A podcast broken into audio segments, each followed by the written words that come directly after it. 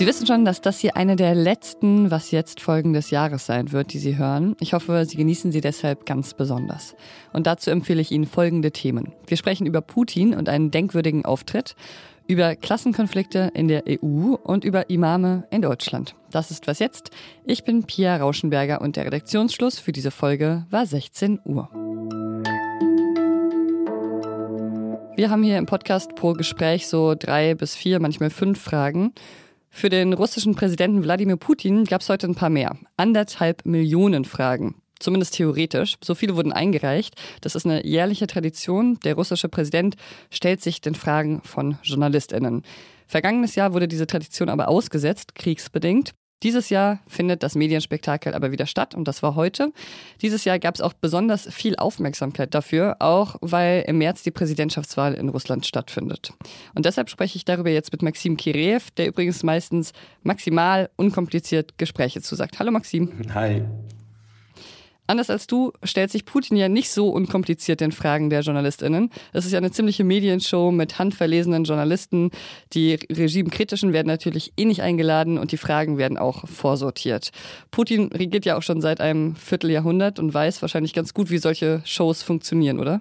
Ja, definitiv. Also das ist, äh, wie du schon richtig sagtest, werden die Fragen vorsortiert. Ich glaube zwar nicht, dass er jede Frage vorher weiß, die jetzt genau drangenommen wird, aber da hängt die Vorbereitung für dieses, für diese Show, die läuft viele, viele Wochen. Also die fängt irgendwie im September, Oktober an. Deswegen ist das alles natürlich ein, ja, ein Medienspektakel. Ja. Dann lass uns mal auf die Inhalte schauen. Soziologen des unabhängigen russischen Meinungsforschungsinstituts Levada haben ermittelt, dass die meisten Menschen gern von Putin wissen würden, wann der Krieg endet. Hat er dazu heute irgendwas verkündet? Ja, also Krieg war natürlich ein, ein, großes Thema heute. Das, damit hat auch diese, diese Fragestunde angefangen. Im Endeffekt hat Putin natürlich nichts Konkretes gesagt, aber er war sehr bemüht darum, äh, den Anschein zu erwecken, dass alles nach Plan läuft, dass es im Endeffekt keine große Ausnahmesituation gibt. Das ist so ein bisschen im Kontrast mit dem, wie es halt äh, in den ganzen letzten äh, anderthalb Jahren äh, kommuniziert wurde. Also alles läuft nach Plan. Es gibt keine neue Mobilisierungswelle und mit den Mitteln, die Russland zur Verfügung hat, will Putin offenbar weiter Krieg führen. Und er hat auch gesagt, dass die Ziele sich nicht verändert haben. Also es gibt keine Aussichten auf Verhandlungen.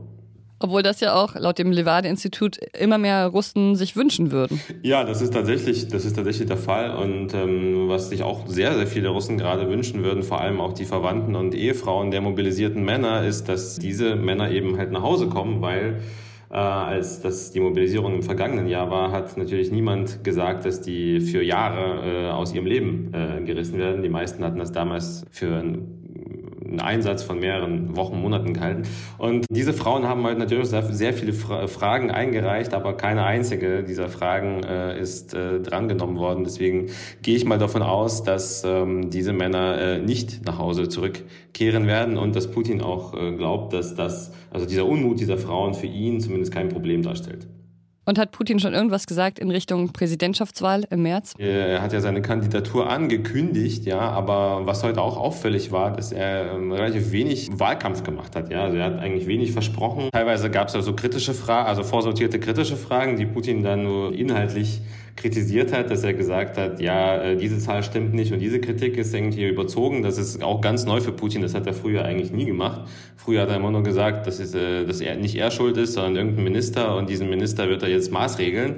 Ich glaube, er fühlt sich einfach momentan sehr, sehr stark und die politische Landschaft in Russland ist ja sowieso zu betoniert, könnte man sagen. Also es gibt eigentlich kaum Alternativen. Und ähm, ich glaube, das hat man heute ganz gut gespürt, dass Putin offenbar glaubt, gar keinen Wahlkampf führen zu müssen, sondern sein Wahlkampf ist einfach diese Ausstrahlung, dass alles nach Plan läuft. Okay, vielen Dank. Dann werden wir den Plan weiter verfolgen. Danke dir, Maxim. Danke. Wenn die EU eine Schulklasse wäre, dann wäre Ungarn wahrscheinlich die Person, die zwar nie die Hausaufgaben macht, aber trotzdem oder vielleicht auch gerade deshalb den Ton angibt. Und vor allem bestimmen will, wer Teil der Gang sein darf. Beim EU-Gipfel in Brüssel geht es heute und morgen unter anderem um Beitrittsverhandlungen mit der Ukraine. Heute Morgen hat Janis ja schon im Podcast darüber mit Michael Krupa gesprochen.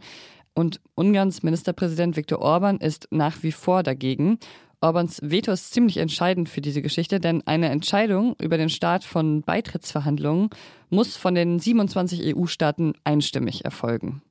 Bundeskanzler Olaf Scholz hat heute gesagt, dass er trotzdem noch hofft, dass es noch klappt. Ein Zeichen, das äh, sich richtet an die mutigen Bürgerinnen und Bürger der Ukraine, die ihr Land verteidigen, aber ein Zeichen, das sich auch richtet an den russischen Präsidenten, der wissen muss, dass er nicht darauf rechnen kann, dass die Europäische Union und ihre Mitgliedstaaten nachlassen bei der Unterstützung der Ukraine. Imame, die in deutschen Moscheen predigen, werden oft in der Türkei ausgebildet und dann nach Deutschland entsandt. Diese Praxis soll jetzt beendet werden. Das hat das Bundesinnenministerium mitgeteilt. Es soll jetzt eine gemeinsame Ausbildungsinitiative geben und jährlich sollen 100 Imame in Deutschland ausgebildet werden. Und die Zahl der Imame, die aus dem Ausland kommen, soll gleichzeitig verringert werden. Bundesinnenministerin Nancy Faeser hat gesagt, dass das ein sehr wichtiger Meilenstein für die Integration und die Teilhabe muslimischer Gemeinden in Deutschland sei. Der Präsident des Zentralrats der Juden in Deutschland, Josef Schuster, der hat erklärt, dass die Vereinbarung ein konsequenter Schritt der Bundesregierung sei. Denn die vergangenen Wochen hätten gezeigt, dass der Einfluss der Türkei auf die 900 von der DITIB betriebenen Moscheengemeinden nicht mehr tragbar sei. Viele der Imame, die aus der Türkei kommen und dann in Deutschland predigen, haben vorher oft keine näheren Kenntnisse über das deutsche Alltagsleben und sprechen auch oft nicht Deutsch. Alles ist immer in Veränderung. Ständig gibt es zum Beispiel ein neues soziales Netzwerk. Heute ist äh, Threads in der EU gestartet. Die künstliche Intelligenz verändert sowieso unser gesamtes Leben. Ich habe heute eine Videonachrichtensendung gesehen, die komplett von der KI produziert war und auch die Hosts waren KI-Hosts. Die hat uns ein Hörer empfohlen. Danke, gruselig. Vieles verändert sich also, aber eins bleibt beim Alten, zumindest vorerst, das steht seit heute Mittag fest. Die Europäische Zentralbank lässt die Zinsen im Euroraum zum zweiten Mal in Folge unverändert. Der Leitzins bleibt bei 4,5 Prozent. Das hat die EZB heute in Frankfurt mitgeteilt. Die Inflation ist im November auf 2,4 Prozent zurückgegangen und das ist das niedrigste Niveau seit Juli 2021. Und damit sind wir also nicht mehr allzu weit entfernt vom Inflationsziel, das ist 2 Prozent. Gleichzeitig schrumpft die Wirtschaft und das könnte auch die Entscheidung der EZB beeinflusst haben. Die muss nämlich aufpassen, dass sie die Wirtschaftsaktivitäten nicht komplett abwirkt. Was noch?